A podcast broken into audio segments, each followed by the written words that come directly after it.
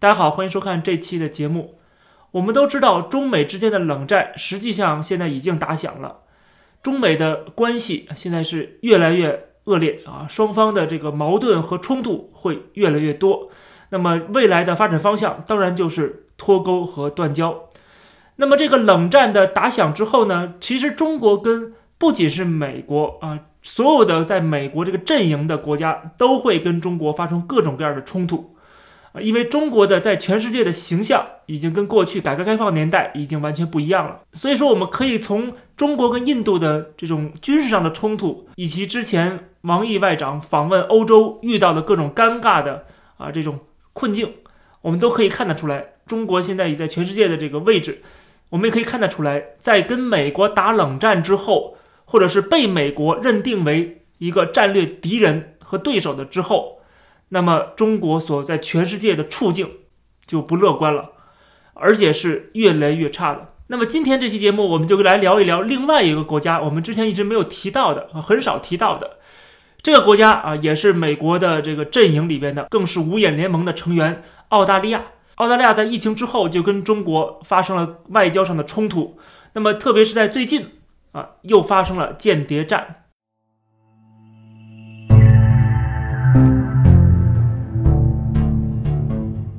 我们看到媒体上报道说，澳大利亚在中国最后的两名记者离开了中国。这是自从中国改革开放以来，可以说是第一次澳大利亚的记者全部撤离中国了。啊，这也是这个脱钩的一个很明确的一个迹象。那么，为什么撤离呢？我们都知道，中国之前连续驱逐了大概十几个外国记者，啊，一直是被这个呃外国记者协会诟病的。那么这一次，这两个澳大利亚的记者被驱逐。啊，原因是什么呢？原因是他们受到了中共的国家安全部门的审讯。为什么审讯呢？审讯的不是他们本身啊，而是审讯的是他们的一个同僚，他们的曾经的同僚，澳大利亚籍的华裔的记者，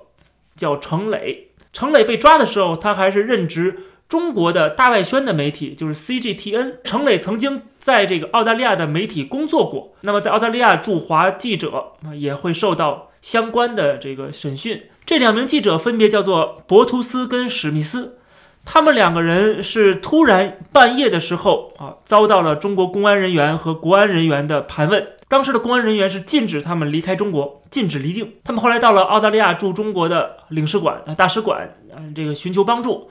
然后领事馆的人员就跟中国的官方进行了沟通啊，最后允许他们啊离开中国，但在之前。接受了中国公安人员或者国安人员的询问，关于程磊这个问题的审讯啊，就是程磊已经被抓了，然后被抓之后呢，澳大利亚的记者也遭到了审讯。后来这个经过审讯之后，等于这两名澳大利亚记者就离开了中国。澳大利亚记者讲得很清楚，说除了这一次离开中国是因为程磊的问题，他们感觉自身的安全也无法得到保证。其实更大的问题在于中国政府对外国媒体在中国报道的严控啊，就是控制更加严格了。你的报道必须要满足共产党的要求，如果让共产党不满意的话。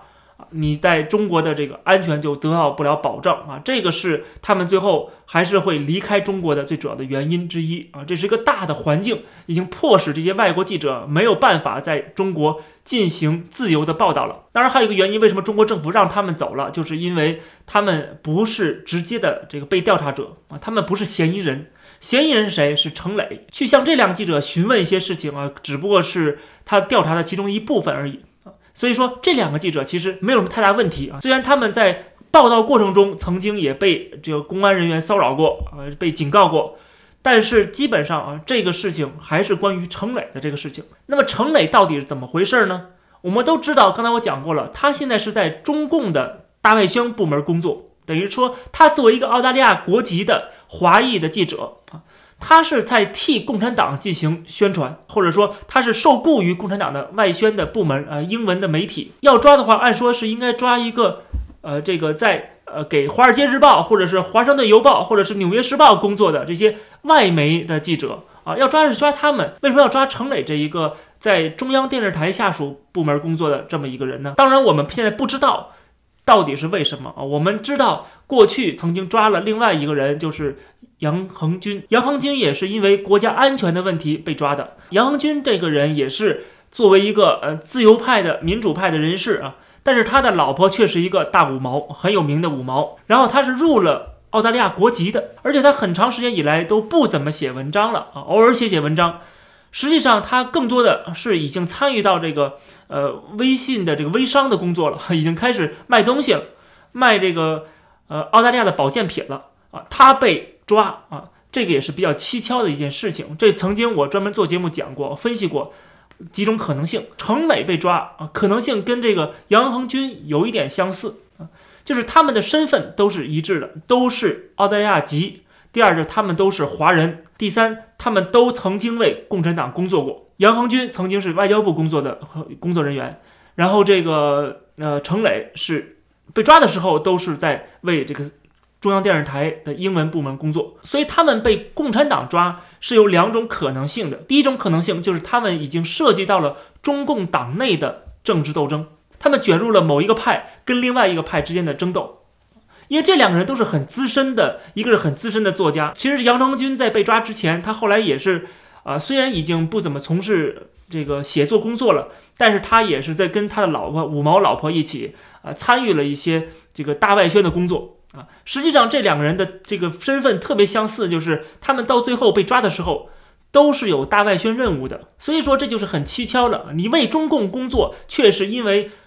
国家安全的理由把你抓了，我觉得这里边很可能是他们跟某一个共产党的派别走得太近了，而被另外一派收拾了啊，这个是可能性很大的一个。另外一种可能性就是大家注意，他们都是澳大利亚国籍的身份，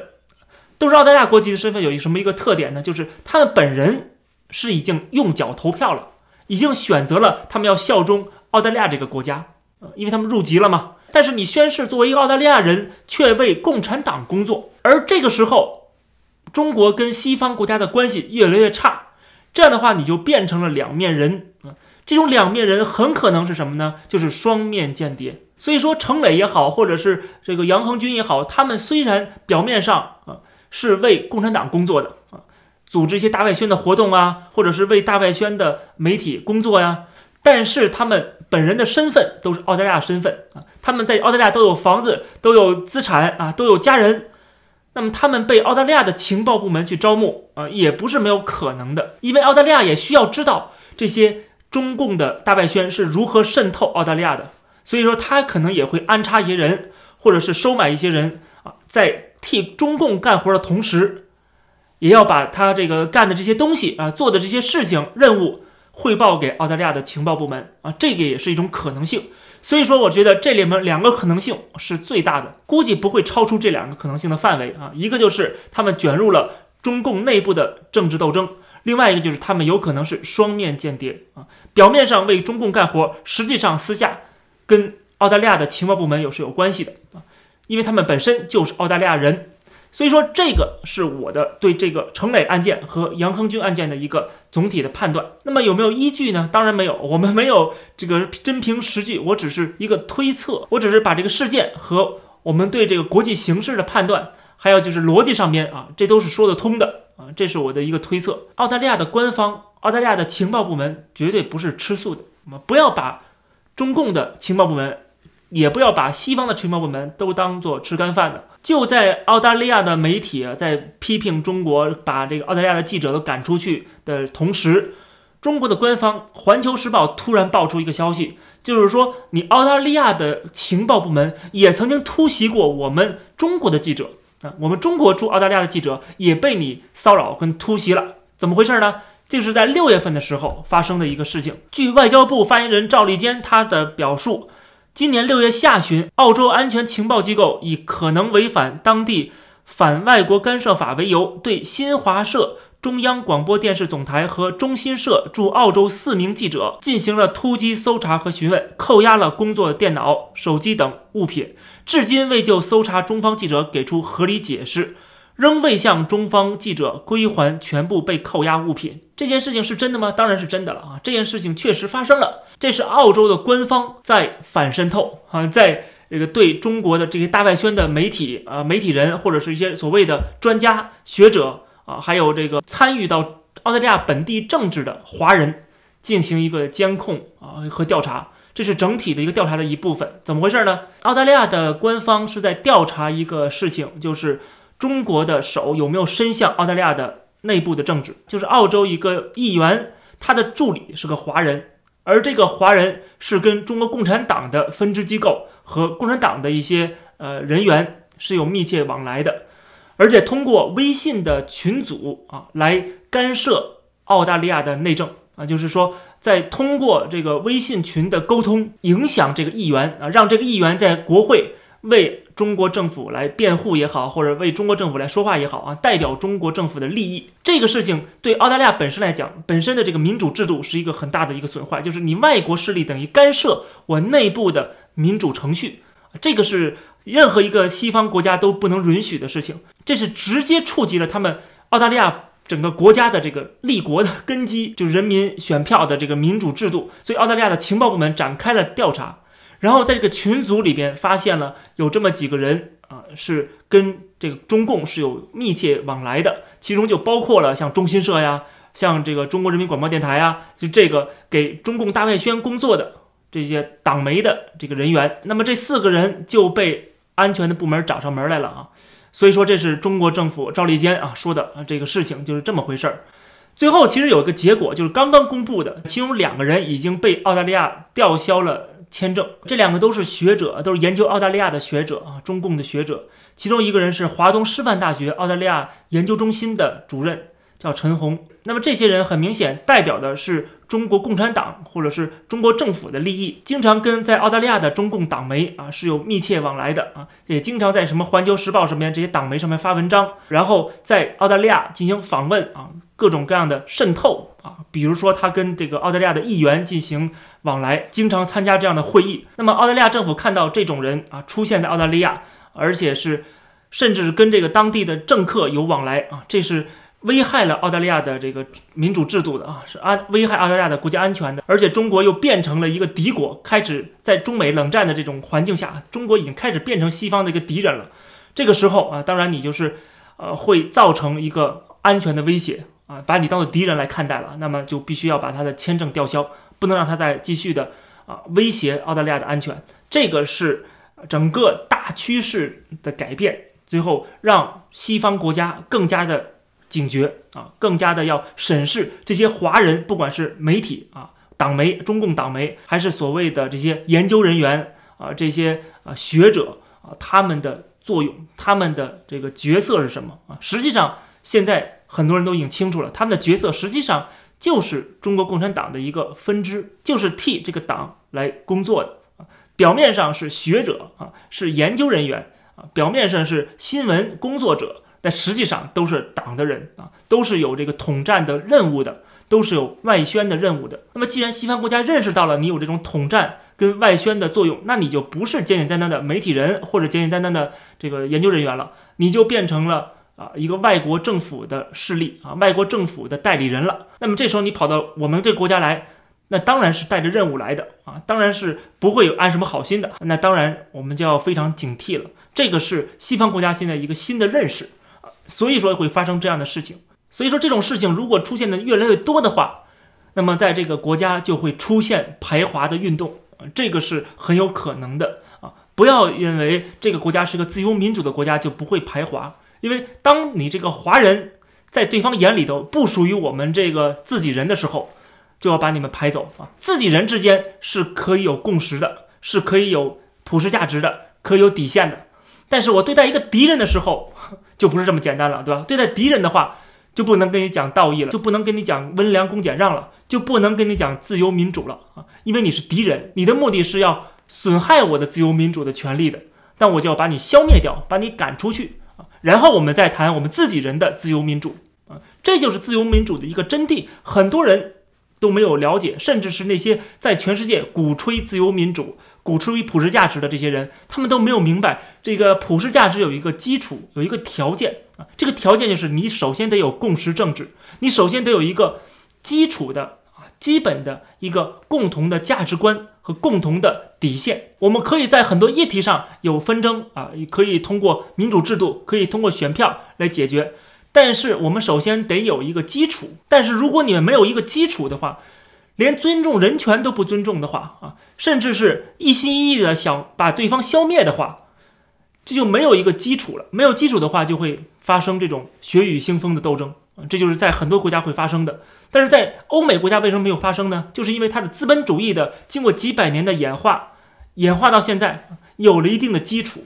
啊，有了一定的共识，大家会赞同啊，放在某一个平台上面，一个规则上面去玩玩这个游戏啊，这个民主游戏啊，大家都会尊重这个游戏规则，这是一个前提。如果有人不尊重游戏规则，他就不应该留在这里边，因为你留在这里边，你不守规矩。你等于是在破坏这个规矩，所以我看到赵立坚对这个澳大利亚当局的批评，他说粗暴侵犯中国驻澳洲记者正当合法权益，对记者及其家人的身心健康造成严重伤害，充分暴露了澳方一些人标榜的新闻自由和所谓尊重并保护人权的虚伪性，他们的行动也完全不具建设性。我看到这句话就觉得很可笑啊，就是说你首先你自己都没有新闻自由，都没有保护人权。然后你批评别人不保护人权，没有新闻自由啊！首先你把自己的事情先干好。你对这些外国记者是怎么干的事情？你保护他们的新闻自由了吗？你保护他们的人权了吗？而中国的记者，你本身根本就不是记者，你是党媒。OK，这是习主席说的，党媒姓党，对不对？你作为一个党媒，你作为中新社这个党媒，你作为什么 CGTN 的党媒啊的记者。你当然不是记者了，你当然没有新闻自由了，因为你是一个外国政府的代理人。中国政府为了掩护他们的这个政治任务，然后开始拿这个新闻自由当挡箭牌啊，拿这个所谓的保护人权啊。现在想起来保护人权了，现在想起了新闻自由了，对吧？你们在中国是怎么对待这些外国记者的？所以看到这种说法就觉得特别可笑，就完全没有任何的逻辑可言。这也是为所有的在海外的华人敲响了警钟，就是说你对中国共产党这个党组织。这个机构啊，或者是啊，他的大外宣的组织，那跟他们走得太近的话，你可能会在西方会受到排挤，甚至吊销你的签证啊，或者是调查你是不是跟外国势力勾结。在中美的冷战越来越激烈的同时啊，这种事情会不断的发生。那么不断的发生，也会给西方的国家的这些人民，给他们带来一个非常不好的观感。为什么这么多华人入了美国国籍、加拿大国籍、澳大利亚国籍？却在为中国共产党这个敌对势力在工作，最后造成了一个误解，就是海外的华人都有可能是中共的间谍。所以这就是海外华人为什么要站出来，主动的，不仅是要跟中共划清界限，跟这些中共的外宣的统战的组织划清界限，而且他们要表达出我们海外华人是反对共产党的。既然已经入了外国国籍，既然已经入了这个国家的国籍，已经规划了，那就应该效忠这个国家，应该热爱这个国家。当这个国家面对敌人的时候，当中国政府已经变成这些国家的敌人的时候，那这时候你就不能站在敌人那一方，甚至要比本地人更坚决的站在本地这一方啊！这个可能才是华人自保的一个唯一的办法。这期的节目就跟大家先聊到这儿，感谢大家收看，我们下期再见。